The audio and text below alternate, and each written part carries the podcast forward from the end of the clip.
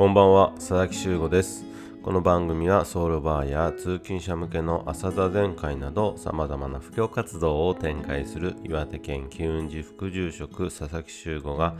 今気になっている言葉や出来事などを紹介しながら人生を楽しく生きるコツ目から鱗的な視点を提供する番組です。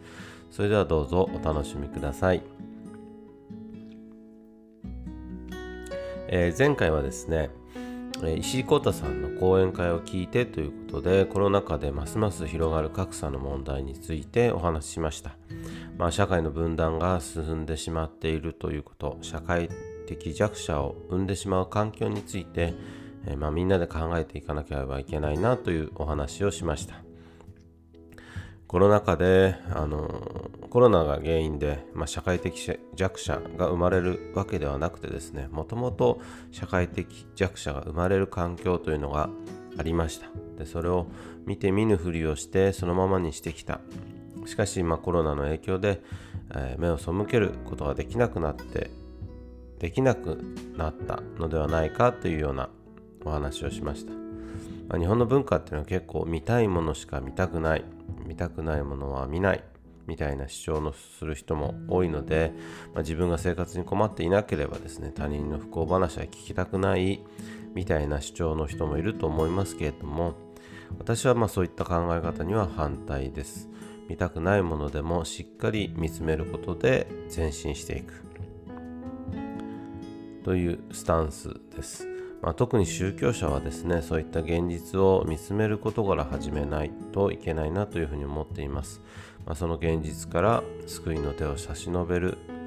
まあ、そういったのは宗教者の役目だとも思っています、えー、まあそれではまこういったコロナ禍の中で宗教者としてそしてはまあ私自身として一体何ができるのかということをちょっと考えてみました。石井浩太さんはですね著作の中で沿岸の取材を通して、まあ、ある宗教者の姿を見て、まあ、宗教者ができることは、えー、安心感を与えることではないかというふうにお話しされていました、まあ、確かにその通りだなというふうに感じています、まあ、寄り添っている寄り添ってくれるという姿。まあ、そばで話を聞いてくれたり思いやりを持って接してくれるというような安心感。まそれがしかもですね短期その場ではなくてですね長期での対応ができるというのが、まあ、お寺を含めた宗教者の力だと思っています。本当はね問題を解決するということが理想ですけれども、まあ、解決するということにこだわることなくただ話を聞いてくれるというだけでも十分安心感を与えることができますよね。そう考えると、まあ、自分がやっているイベント何もまあイベントにもですねいろんな共通点があるなというふうに感じています。朝の座禅会っていうのはまあ本当にフラッと来てフラッと座るだけの座禅会ですけれども